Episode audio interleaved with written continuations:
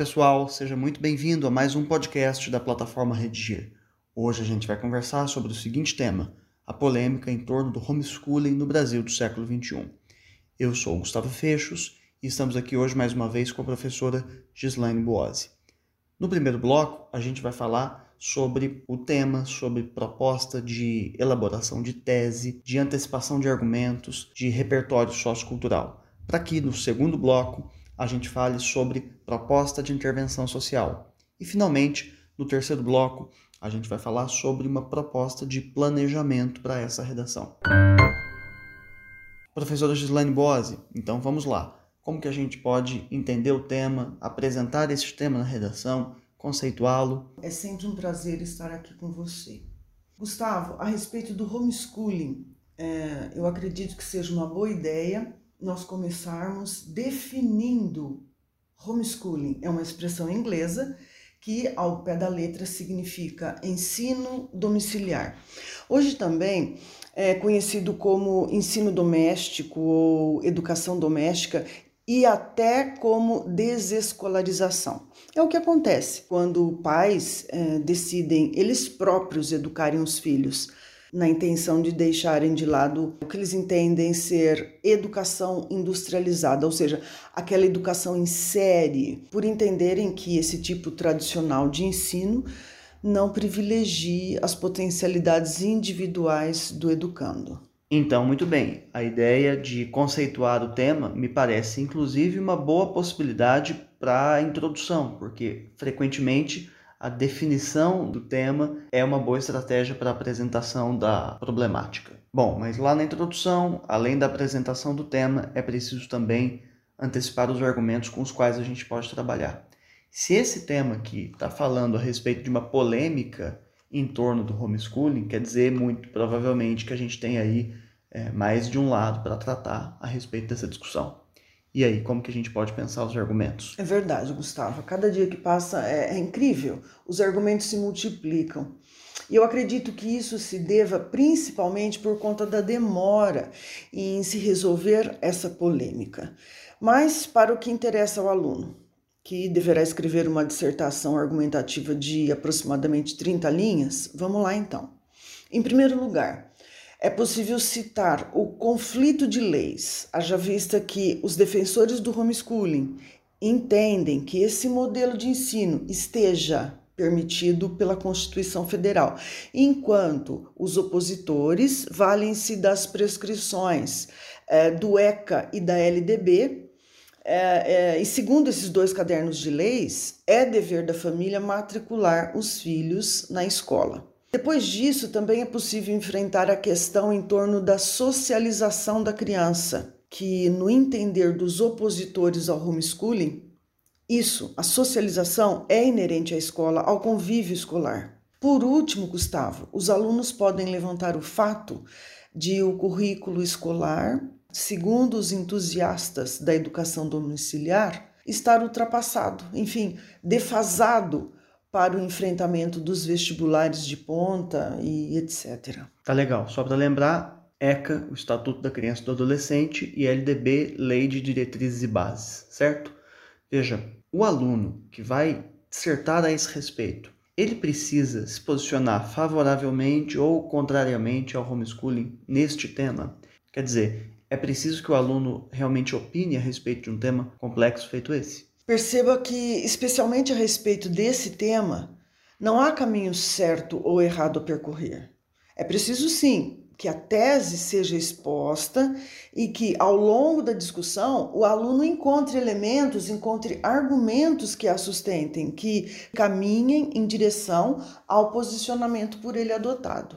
E aqui cabe até uma ressalva: o candidato precisa provar que conhece o assunto quer seja porque o tema já faça parte do seu acervo de conhecimento, quer seja porque ele leu e apreendeu o conteúdo do material de apoio. Ou seja, não se pode discutir sobre alguma coisa que não se conheça. Exato. E frequentemente texto de apoio salva vidas, né? Porque diante de temas mais complexos ou sobre os quais a gente não tenha uma leitura prévia, é com a coletânea que a gente vai ter de lidar. Exato. Bom, professora, já conversamos sobre exposição do tema, sobre a exposição também de argumentos que aí podem se situar no espectro que defende ou no espectro que não defende esta prática.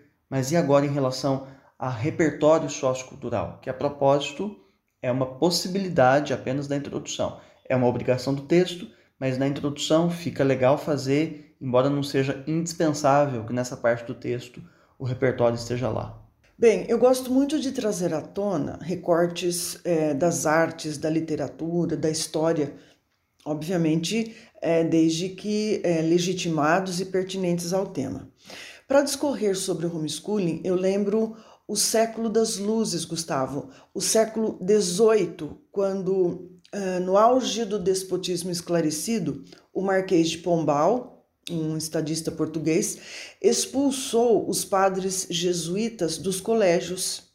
E então, professores togados assumiram o leme das salas de aula. Você há de convir que foi um movimento revolucionário na educação do mundo ocidental. No Brasil do século XXI, pretende-se também uma revolução. Daí a analogia, né? Exato. E que revolução é essa? O homeschooling, ocasião em que o ensino pretende avançar os limites da escola. E a respeito dessa queda de braço aí em torno do homeschooling, pergunto: esse assunto é atual? Afinal, o ensino domiciliar já está autorizado no Brasil? A discussão em torno do homeschooling no Brasil é antiga. O primeiro projeto de lei sobre esse assunto é de 1988, ano da promulgação do texto constitucional. Em 2013, veja bem, 25 anos depois, uma família gaúcha ajuizou um mandado de segurança contra ato da secretária de Educação do município de Canela, no Rio Grande do Sul, que negou o pedido da família para que a criança fosse educada em casa. O mandado de segurança foi negado na primeira instância e no Tribunal de Justiça do Rio Grande do Sul. Em 2018, em fase de recurso, o mandado de segurança chegou ao Supremo Tribunal Federal. E tudo isso porque essa família pretendeu ela própria educar essa criança. Exato. Então, professora, parece-me que essa família é, acreditava que o homeschooling fosse permitido por lei. E, de fato, é, não há lei que o proíba. Nem lei que expressamente o autorize, Gustavo. Então, a família, por exemplo, que opta pelo homeschooling, infringe ou não a lei? Na verdade, há um dispositivo constitucional de amplo alcance.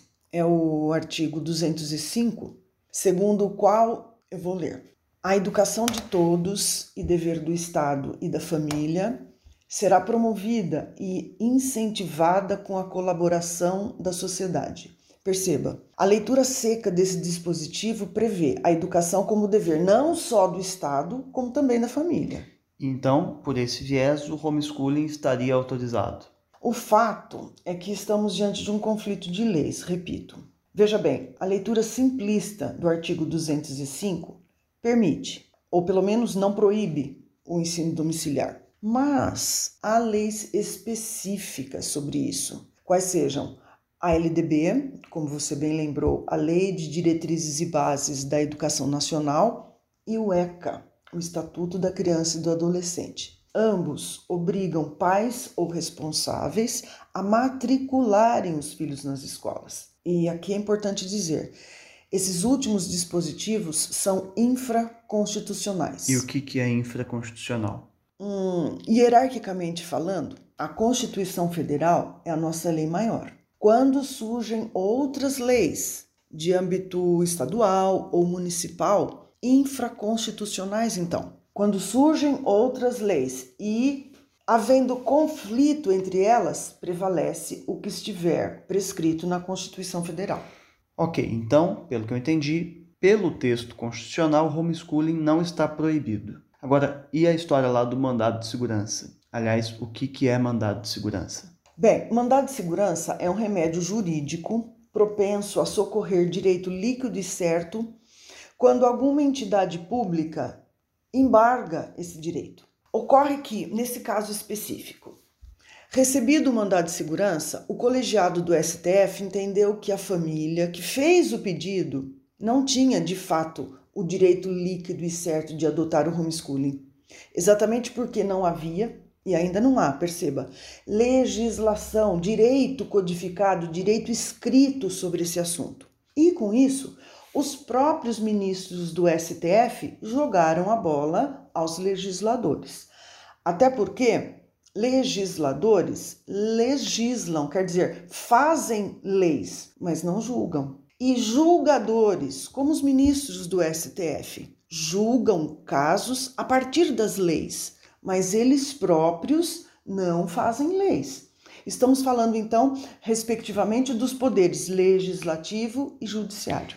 Então, se os ministros do STF jogaram a bola para os legisladores, significa então que voltamos a estaca zero. Infelizmente, é isso mesmo. Tá bem, aí você disse infelizmente, por que motivo? Você, por exemplo, e particularmente, é uma entusiasta do homeschooling, dessa modalidade? Sim, sou e explico por quê. Fiz um levantamento rápido é, agora há pouco e contei 15 projetos de lei sobre o tema. O primeiro deles, como eu disse a você, é de 1988. Perceba que a discussão vai e volta, mas um dia isso precisa finalizar. E por que não buscarmos o meio termo, o equilíbrio? Olha só, a ANED, Associação Nacional do Ensino Domiciliar, que defende os interesses das famílias que pretendem adotar esse modal de educação. A ANED em nenhum instante proclama o fechamento das escolas. Não. As famílias querem ter reconhecido o direito de elas próprias conduzirem a educação e o ensino dos filhos. Estima-se que 7 mil famílias brasileiras já utilizem o homeschooling. E muitas delas, estou certa disso, estão longe ou pelo menos não tão perto de toda essa polarização. Pergunto: não seria mais racional legislar definitivamente sobre o homeschooling e permitir às famílias a opção? Ou a escola domiciliar ou a tradicional? Bom, acho que seria sim realmente mais importante legislar a esse respeito, definitivamente, desde que no final das contas essa opção não fosse permitida às famílias, porque eu particularmente sou bastante contrário a essa prática. A princípio, quero ver se eu me convenço do contrário aqui até o final, porque a mim me parece que é um direito, por outro lado, do estudante a socialização escolar, que é uma socialização muito diferente daquela que a própria família oportunizará à criança. Para mim, são coisas bastante diferentes. Então, acho que não seria esse o melhor caminho na formação de um cidadão completo. Sobre a socialização, você acha que o homeschooling atrapalha a socialização da criança, promove a socialização, é indiferente, cada um faz a socialização que quiser? Sua opinião sobre isso. Você tem razão, Gustavo. A socialização é o ponto nevrálgico dessa discussão. Eu e você somos professores. Sabemos que a troca, a partilha e, por que não dizermos, a animosidade são essenciais à formação cidadã. Nesse aspecto, ainda que os defensores do homeschooling acreditem que esse novo modelo vá resgatar o bom convívio familiar, é preciso um alerta. A educação domiciliar pode ensejar a construção de uma bolha dessa da qual você falava. Digo isso porque a criança, no aconchego da família, fatalmente terá a infância prolongada. Foi isso que você quis dizer. E quando eu digo infância, entenda, quero dizer também as implicações da infância, o cuidado, a proteção, por vezes até excessiva dos pais o que pode resultar um adolescente ou um adulto inseguro e, em situações mais graves, um misantropo, um indivíduo totalmente alheio, arredio à sociedade. É, não só isso, eu também acho que há uma espécie assim de curadoria da socialização por parte da família, né? Porque na escola é, digamos, menos controlado esse ambiente por parte da própria família e, a meu ver, é um direito do cidadão passar e experimentar essa diversidade social da escola. Bom, e sobre isso, me parece, é, você concorda comigo. E aí, nesse aspecto, volto à pergunta. Você continua, permanece sendo uma entusiasta do homeschooling diante dessas considerações?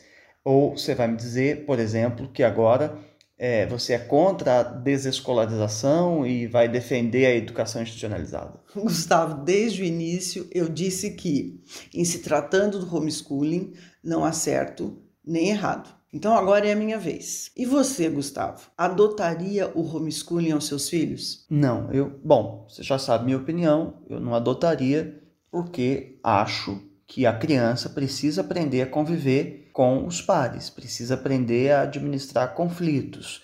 E, por exemplo, se eu estiver insatisfeito com o currículo da escola, que é um argumento muito frequente aí por parte dos defensores, é, talvez eu devesse me associar a outros pais igualmente insatisfeitos, porque eles devem existir por aí, para nós juntos reivindicarmos melhorias na educação. E aí, desse jeito, nós acabaremos por beneficiar a toda a comunidade escolar, a todos os alunos. Bom, eu tenho essa opinião porque eu acho que se eu, uma vez insatisfeito, tiro o meu filho da escola, eu, de certo modo, estou me acovardando e aceitando que os demais possam ficar na retaguarda. E aí eu estou resolvendo um problema de maneira muitíssimo individual. Gustavo, seria maravilhoso se a educação brasileira pudesse contar com pais uh, altruístas como você. Mas sua percepção não passa de uma utopia, Gustavo, não passa de um sonho. Pois é, mas a solução do homeschooling, por outro lado, é muito individual, menos coletiva e prefiro aí ganhar o título de utópico a de egoísta. O homeschooling com ou sem legislação que o permita ou que o proíba, já é realidade entre nós. O ensino virtual, o ensino à distância e o homeschooling, ainda que sejam modelos diferentes de educação, tornaram-se essenciais durante a pandemia.